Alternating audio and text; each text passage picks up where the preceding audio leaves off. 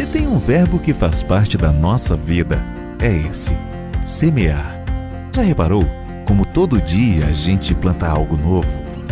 Seja na família, no trabalho, no campo e até mesmo em cada gesto. Aprendemos que tudo que semeamos agora é nossa colheita de amanhã. Por isso, colocamos o nosso melhor nesta que é a 14ª e maior edição até aqui da Parecis Superagro, que chega em 2023 na sua melhor forma. Reformulada, maior, com mais conforto, com mais conhecimento, com mais tecnologia, com mais atrativos, com mais pessoas. E sabe do que? Não vamos parar de crescer. Porque esse é um plantio pensado no nosso futuro. Estamos te esperando de 28 a 31 de março. Parecis Superagro.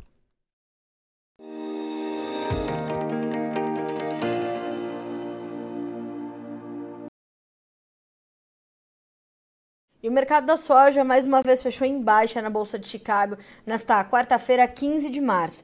O mercado vem acumulando essas perdas e vem ainda sentindo o, o, o, temor e os impactos e reflexos da aversão ao risco diante desse colapso dos bancos nos Estados Unidos e das notícias que começam a chegar também sobre os bancos europeus, que já me parecem que foram contaminados e o mercado está bastante apreensivo com tudo isso e as commodities naturalmente vão sentir. Hoje o petróleo também caiu muito forte, atingiu suas mínimas em um ano e quem vai nos ajudar a entender essas informações todas e como isso isso chega a, a impactar o produtor brasileiro e a formação do preço da nossa soja por aqui.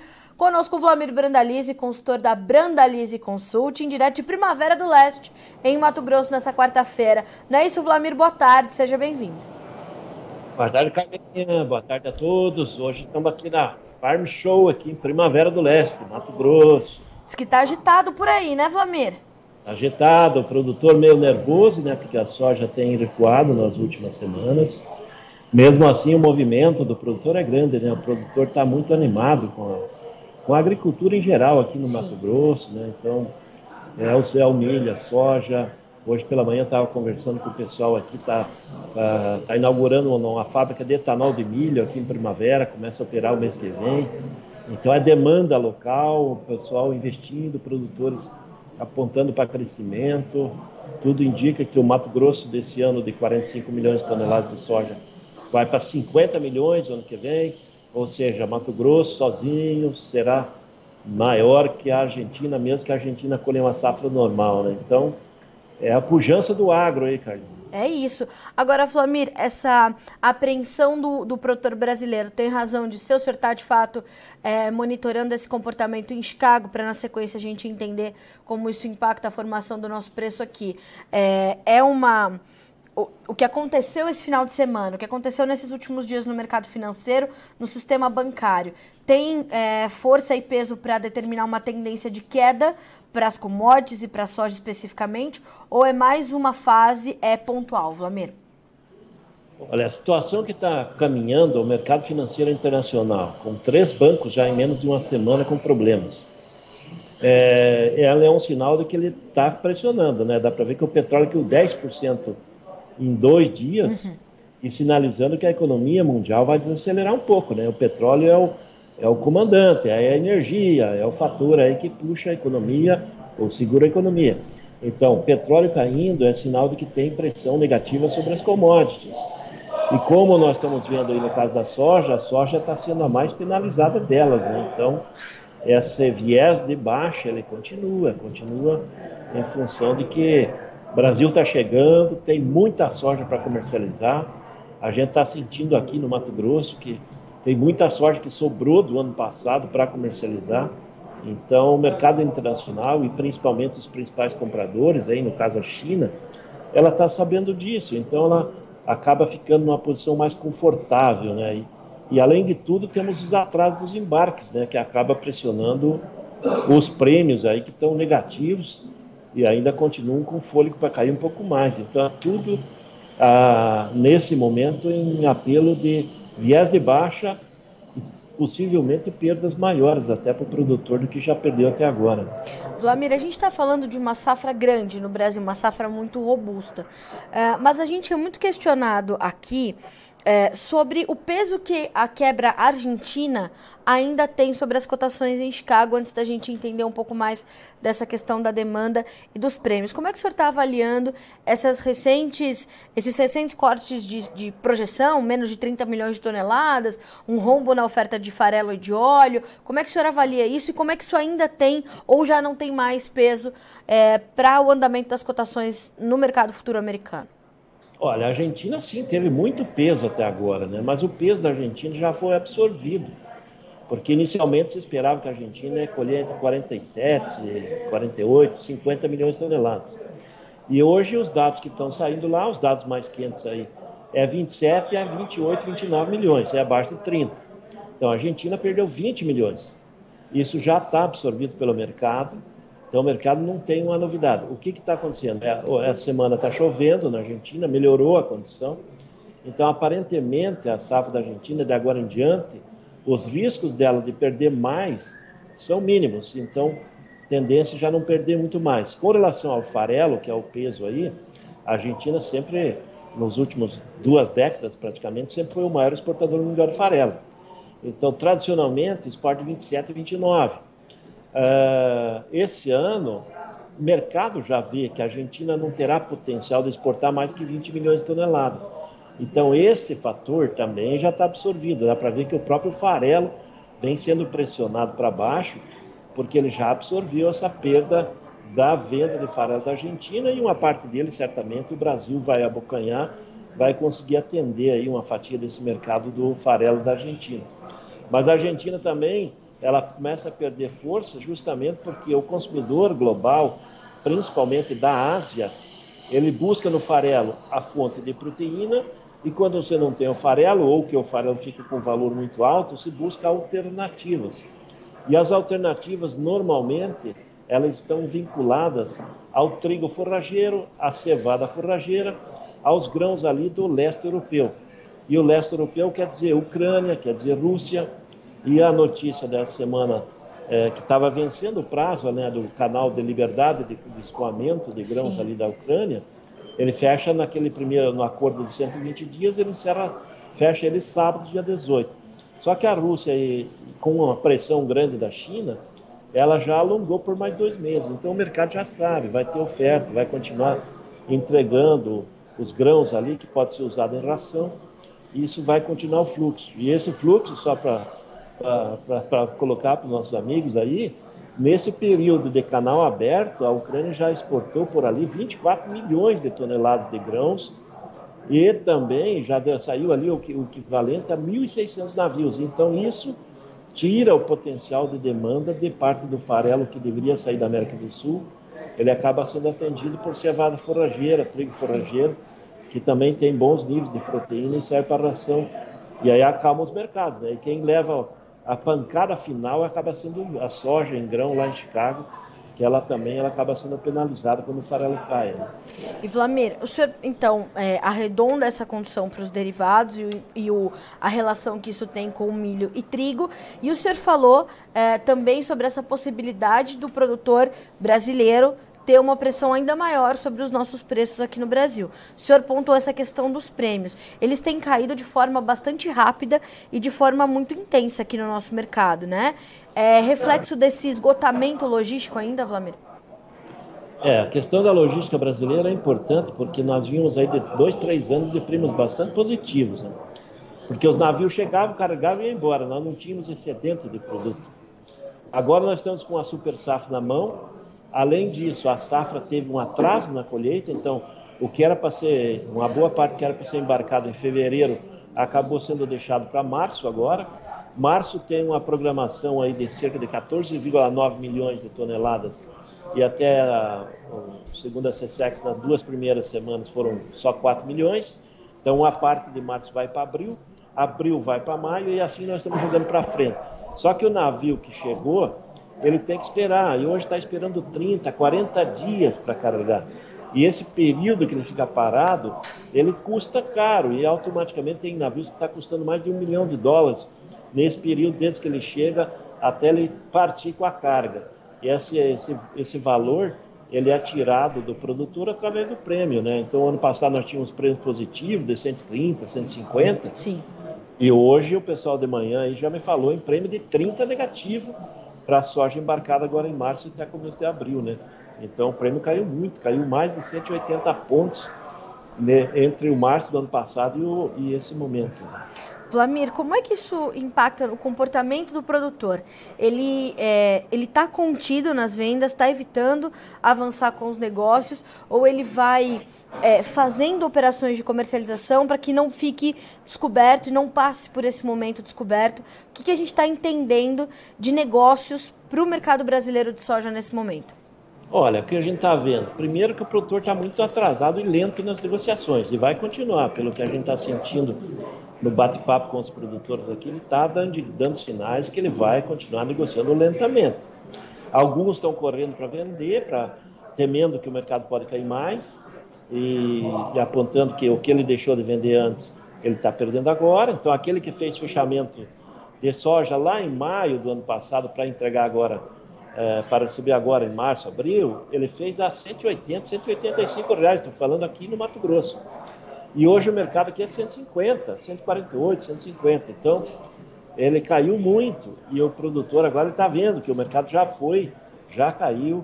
E alguns, ah, tem uma boa parte dos produtores, ah, que caiu bastante, agora se for para vender barato, vou esperar mais.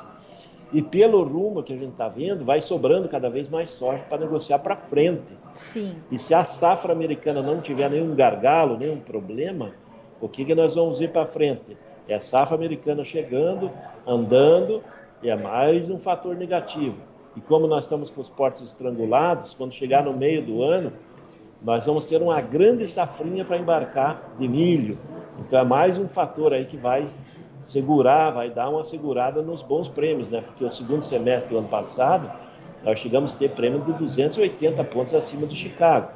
Nesse momento, os prêmios lá de agosto setembro, eles estão na faixa dos 100, 110 pontos, já estão positivos, bons, mas não há garantia que vai ficar quando chegar a oferta do milho e o milho e a soja começar a disputar o porto também, porque os portos têm limite de capacidade de embarque e no segundo semestre, em agosto em diante, nós vamos ter uma disputa entre soja e milho para embarcar. Né? Vlamir, essa oferta que a gente vai carregar para o segundo semestre, a gente vai ver competir espaço naturalmente com a oferta americana? Provavelmente, aquilo que deixar lá para novembro em diante, que é a época da comercialização da safra americana, que a colheita já vai lá em outubro, outubro, novembro, colheita americana.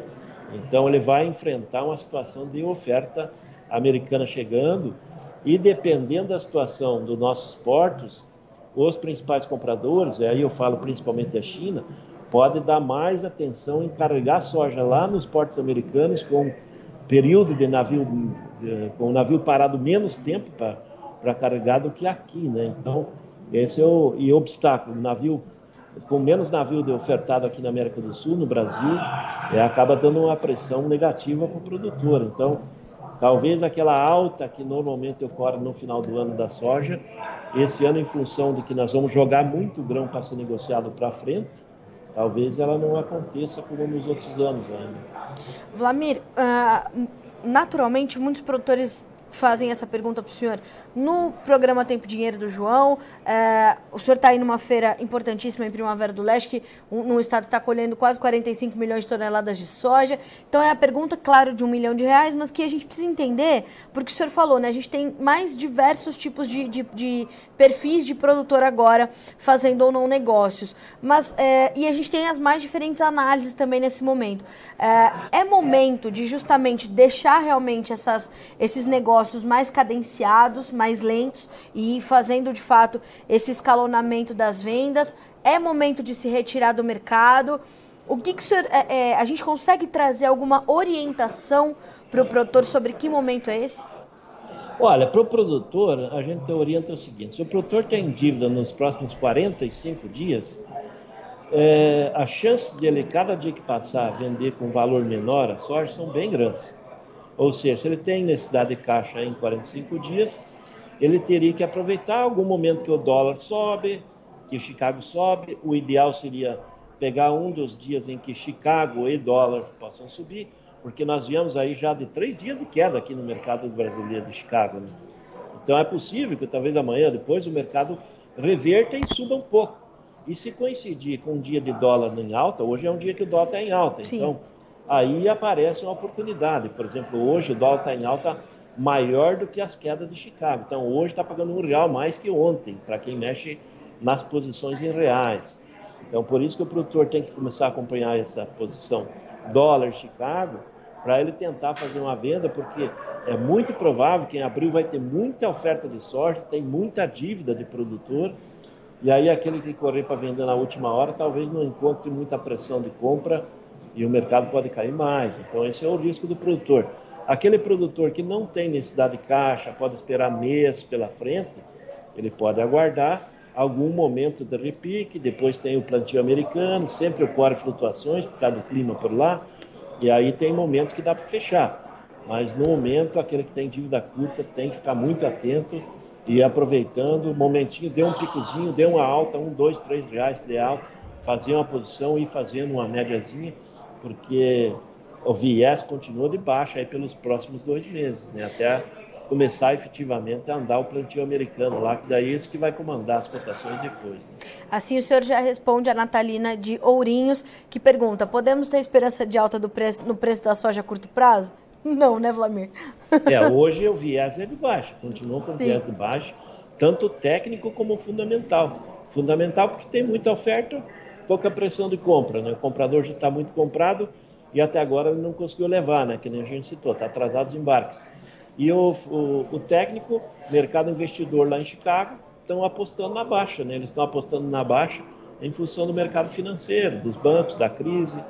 E, então isso acaba afetando os dois lados no momento, a soja viés de leve baixa. Vlamir, Uh, o senhor citou a questão da nova safra americana. Quais são suas primeiras uh, expectativas, as primeiras leituras para a safra, safra 2023-2024 por lá? A gente está vendo né, algumas dificuldades de clima, uh, mas nada muito grave, pelo menos por enquanto. O que, que o senhor está esperando? O que, que a gente pode entender? E quando é que as informações da safra americana começam a efetivamente eh, interferir mais fortemente nos negócios em Chicago? Olha, eu acho que a safra americana ela vai começar a ter influência só no final de abril, efetivamente, né? Porque o, o, o plantio americano, o ideal deles é maio, é entrar em junho plantando soja e depois de junho que começa a estrangular a janela deles. Uh, normalmente o melhor plantio americano é lá no mês de maio para soja. Né? E hoje nós estamos vendo, o pessoal, ah, o inverno está longo, verdade, o inverno está longo, acima da média, temperaturas descongelantes, neve tudo atrasando o processo de começar a preparar o solo. Mas ainda eles têm dois meses praticamente ainda para preparar esse solo e plantar. Então ainda tem tempo, né? tem muito tempo.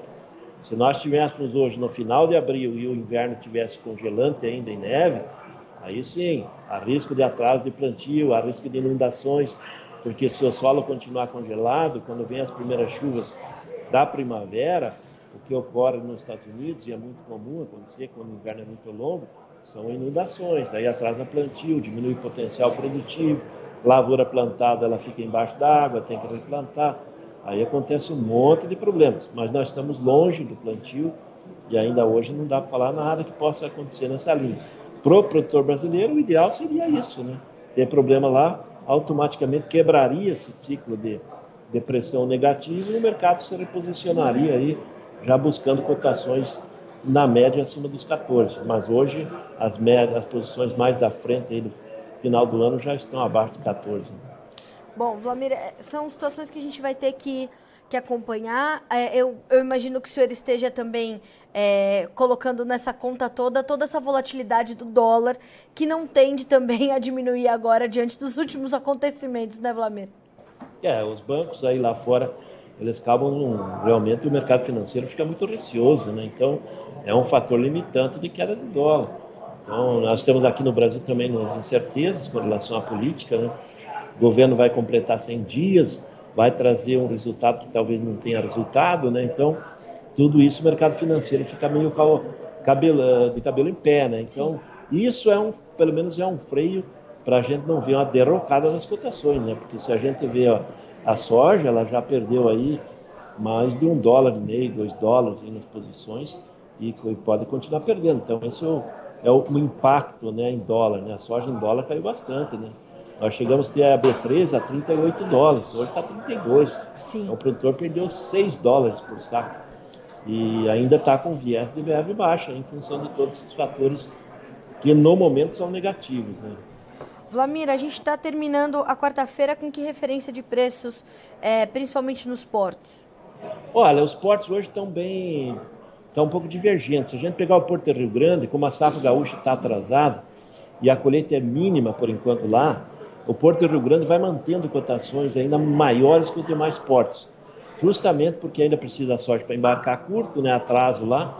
E aí no Porto de Rio Grande hoje o pessoal me apontou, soja no Porto do Rio Grande 173, agora para curto prazo. Você pega Paranaguá, que as colheitas do Paraná já estão avançando, e as colheitas de São Paulo, Mato Grosso do Sul, que caminha para Paranaguá, está no pico de, de colheita, então está mandando muito produto. Pega Paranaguá, hoje o curto prazo está 168, dá uma diferença de 5 reais abaixo do que a Rio Grande. Pega Santos, 168, 169 no, no curto prazo. As posições melhores agora que estão aparecendo que nos, nos, no pessoal do Porto, eu estou indicando 172, 173, na posição Júlio no Porto, é, que são os momentos aí do curto, é, até o meio do ano, as melhores posições. Mas aí, Sim. basicamente, no meio do ano, porque o prêmio já sai da fase negativa e começa a ser levemente positivo. Porque acredita-se que até o meio do ano normalizem os embarques e os navios não fiquem tanto tempo parados. Sim. Vlamir, lhe agradeço demais pelas explicações, pelas análises e orientações à nossa audiência. Obrigada mais uma vez por estar conosco. Bom trabalho para o senhor aí em Primavera do Leste. Um abraço para todo o pessoal da. Como é o nome? Desculpa, Vlamir, é Farm Show, certo? A Farm Show, Farm grande Show. Farm Show aqui de Primavera. É isso, um abraço para todo o time da Lavoura também que está aí com o senhor. Até a próxima, Vlamir. Obrigada, bom trabalho. Até a próxima, um grande abraço a todos e acompanha o mercado aí, produtor. Estamos num ano aí que o mar é turbulento. É isso. Tem que estar no transatlântico, não dá para passar por aí de bote não, né, Vlamir? Exatamente. É. Até mais, até outro dia. Até, Vlamir, obrigada. Até a próxima. Senhoras e senhores, Vlamir Brandalize, consultor de mercado da Brandalize Consulte, falando conosco direto de Primavera do Leste. Mato Grosso, onde ele acompanha a Farm Show, uma das principais feiras, inclusive me falhou ali o nome na, na hora de falar, de falar com o Vlamir desse evento. É uma feira bastante importante para o estado de Mato Grosso. É, e a gente percebe, o Vlamir trouxe, né, no início da sua fala, justamente esse otimismo do produtor brasileiro, né, sobre a pujança do agro. De fato, os preços da soja no Brasil estão pressionados. A gente está falando aqui de uma perda aí nos últimos, nas últimas semanas de 6 dólares por saca, né, na B3, se a gente trouxer essa referência, um dólar a um dólar e meio para a soja na Bolsa de Chicago. E claro que com essa pressão sobre os prêmios no Brasil e esses prêmios que começam a ficar negativos, até 30 centavos uh, negativos em relação, por bushel em relação ao que se pratica na Bolsa de Chicago, é natural que a gente veja o produtor preocupado. Mas mesmo assim, ele vai tentar garantir ali no volume, né? Quando a gente olha para Mato Grosso, colhendo quase 45 milhões de toneladas, mesmo que a gente tivesse né, uma safra cheia na Argentina, a gente está falando de quase uma safra argentina toda. Inicialmente, a safra argentina era esperada em algo entre 47 e 50 milhões de toneladas, vão colher menos de 30 milhões por conta do clima completamente adverso.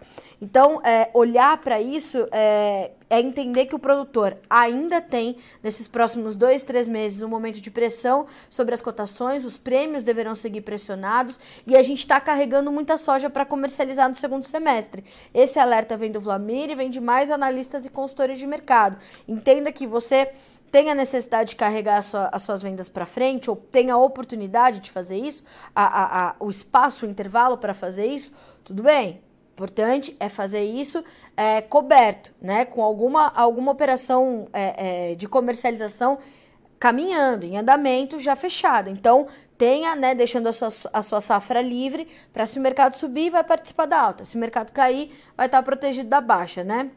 Então, essa é, é o Vlamir terminou, inclusive, a sua, a sua fala assim: produtor rural, olho vivo no mercado, porque é ano de mar turbulento Então é isso que você tem que fazer. Vamos ver como ficaram as cotações da soja, do milho e do trigo na Bolsa de Chicago no fechamento dessa quarta-feira. Números na tela. Maio, que é referência para nossa safra, 14 dólares e 89 centes por bushel, 4 pontos e meio de baixa. O julho, 14 dólares e 74, caindo 7 pontos mais 25. O agosto, 14,30, com queda de 12 pontos mais 25. O setembro, 13 dólares e 60, 12 pontos e meio de baixa. No milho, nós tivemos um fechamento em campo misto. O maio subiu 5 pontos mais 75 para fechar com 6 dólares e 26. O julho 6 dólares e 12, 2 pontos e meio de alta. O setembro 5 dólares e 66, alta de um ponto, queda, perdão, de um ponto e meio. O dezembro 5 dólares e 57. A baixa nesse último contrato entre os mais negociados de 2 pontos mais 25. A gente checa também os preços do trigo hoje subindo, maio 7 dólares e 2, julho 7 dólares e 13 setembro 7 dólares e 22 e dezembro 7 dólares e 38 por bushel, altas que variaram de 5,25 a 6 pontos. Inclusive, sugiro que vocês acompanhem também a entrevista de Marcelo Debaco uh, a Guilherme Dorigatti, um dos nossos editores aqui do DNA, para trazer esse cenário do trigo para o produtor brasileiro, um cenário favorável, boas relações de troca acontecendo agora e boas perspectivas, portanto. Claro que há uh, ainda no front essa questão da guerra entre Rússia e Ucrânia, a necessidade de se monitorar esse, essa renovação do acordo, que aconteceu de forma diferente das outras ocasiões. O acordo não foi renovado por 120, mas por 60 dias. A Ucrânia não gostou muito, mas segue fluindo a, a exportação de grãos ali nos portos da região do Mar Negro. Então, isso também está na conta o Brasil deve se consolidar como um dos dez maiores exportadores mundiais diante desse cenário, então as perspectivas também são bastante positivas. A gente fica por aqui com esse boletim, mas na sequência te convido a continuar conosco, porque vai estar com a gente aqui no Notícias Agrícolas o deputado Tenente Coronel Zuco, para a gente falar sobre a CPI das invasões do MST, o Movimento dos Trabalhadores Sem Terra. A gente vai entender mais de como esse processo está caminhando e o que pode acontecer daqui para frente, e claro, como isso afeta o produtor brasileiro brasileiro. É um instante só, a gente volta já.